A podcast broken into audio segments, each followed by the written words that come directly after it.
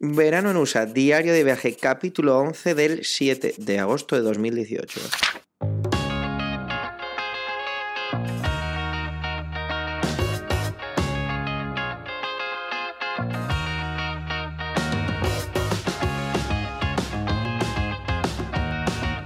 Hola y bienvenido a Verano en USA, un podcast de Milcar FM, un diario de vacaciones en el que yo, Javier, te cuento mi verano en Estados Unidos.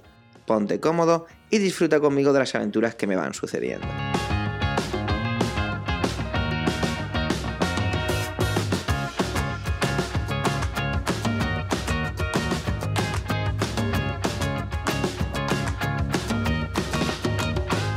Querido diario, olvidé contarte una cosa muy original que vi en el festival de música Lollapalooza. En ocasiones veía a gente que no llevaba ningún tipo de identificación, o que a mí me parecía que no la llevaban, llevar unas bolsas grandes de color azul semitransparente recogiendo latas por el suelo. Al principio que se trataba, pensaba pues que se trataba de eso, de personas a las que yo pues no veía la identificación, pero al ver que tampoco llevaban una especie de uniforme o camisetas iguales, pues no sé, me parecía algo que había algo que no encajaba. Resulta que no, que no eran personas de la organización, era gente como yo que había pagado su entrada y recogía las latas, solo las latas. ¿Pero por qué? La respuesta era sosteniblemente agradable.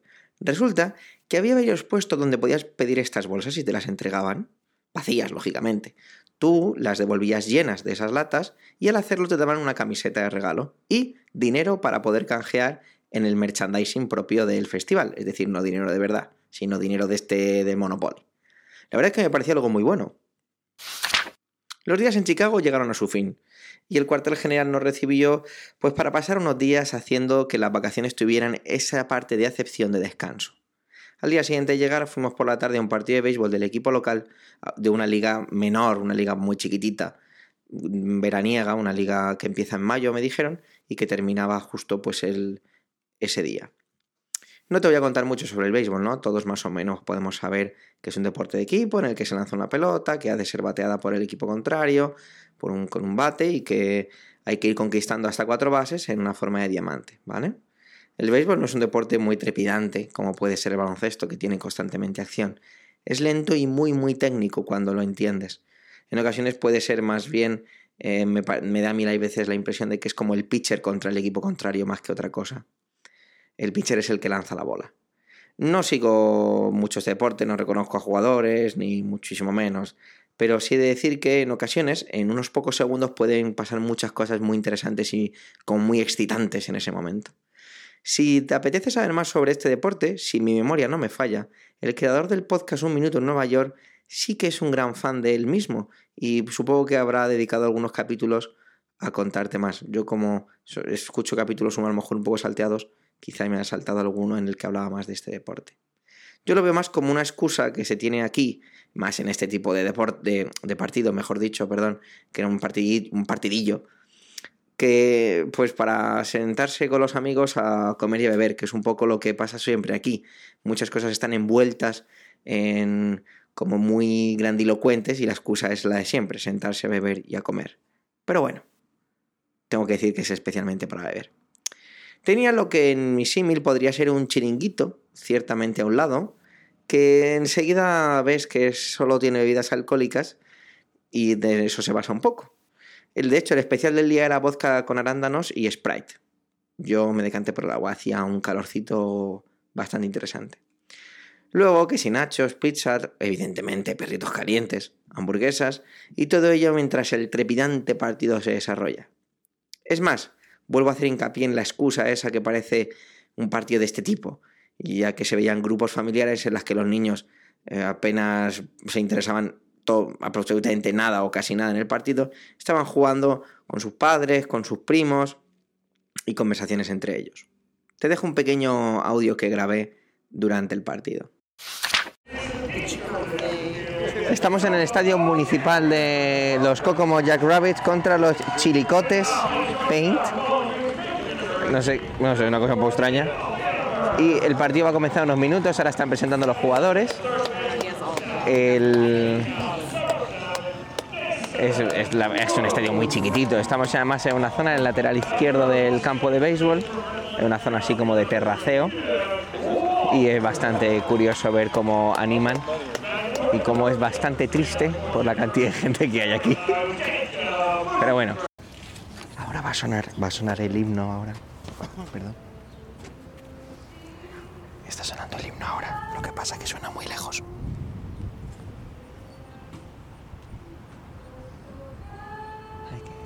Parece que todo el mundo se va hacia el lado izquierdo. Ah, porque en el lado izquierdo está la bandera. Por eso se giran hacia la izquierda.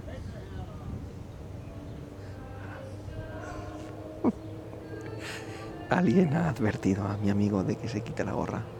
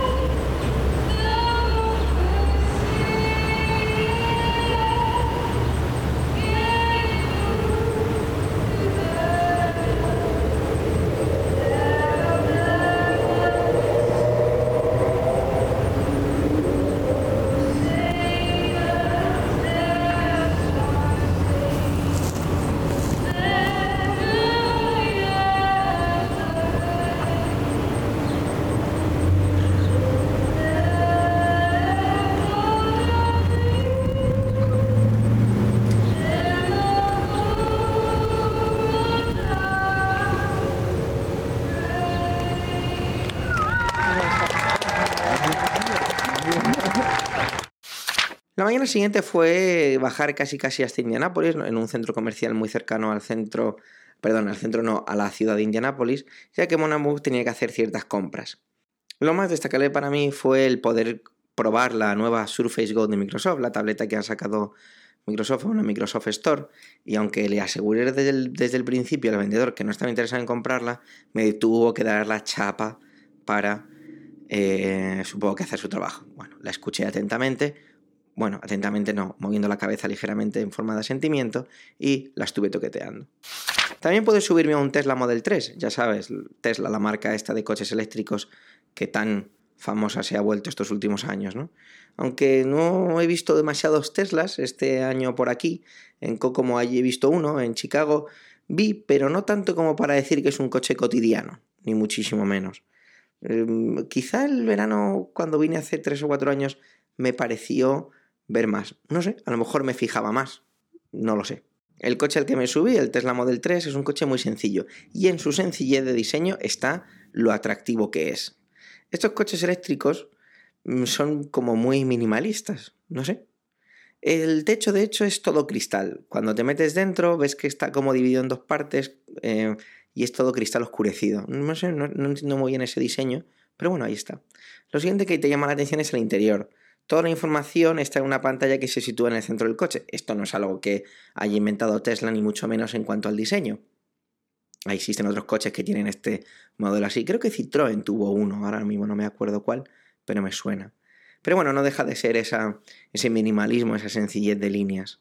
Estuve de hecho toqueteando un poco la, la pantalla para navegar por los menús y demás. La verdad es que el vendedor que evidentemente le pedí permiso y le dije que no lo iba, que no estaba ni interesado en comprarlo ni muchísimo menos, simplemente era una cuestión de curiosidad, ya que no tenía oportunidad de, de hacerlo de una manera tranquila cuando estoy en mi casa, porque no tengo un, concesionario Tesla justo al lado de mi casa, pues me dijo que sí, que no había ningún problema y me dejó un poco a, a mi rollo. Sí que un detalle que se me escapó al principio y que es una de las cámaras que tiene este coche y su ubicación. Mira, estás en la puerta del piloto, ¿vale? Pues entre cristal y cristal, es decir, entre el cristal del piloto y el cristal de la parte trasera, esa delimitación que hay, ¿vale? esa, raya vertical, había una cámara apuntando hacia abajo, ¿vale? Supongo que es para todo el tema de la conducción autónoma, los sensores eh, y demás. Lo que pasa es que es curioso que al principio a lo mejor no la vi o no me fijé en ella, pero una vez te fijas y la ves, no puedes dejar de mirar dónde está y la forma del cono que hace del ángulo hacia abajo y no sé, quizá podrían haber hecho algo más para disimularla, ¿no? Bueno, como veis no soy ni mucho menos una persona muy que puede hacer un análisis de un vehículo, ¿no? De hecho, es ni conducía este coche ni nada, ¿eh? La verdad es que ese día no hubo mucho más. Aunque al día siguiente